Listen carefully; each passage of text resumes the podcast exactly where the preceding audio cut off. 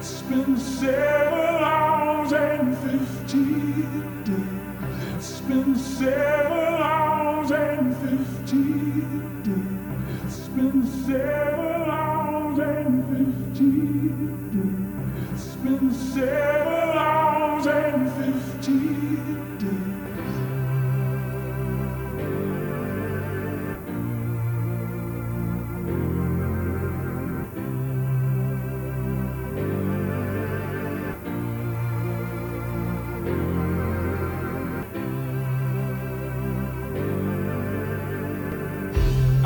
Eat my dinner in a fancy restaurant,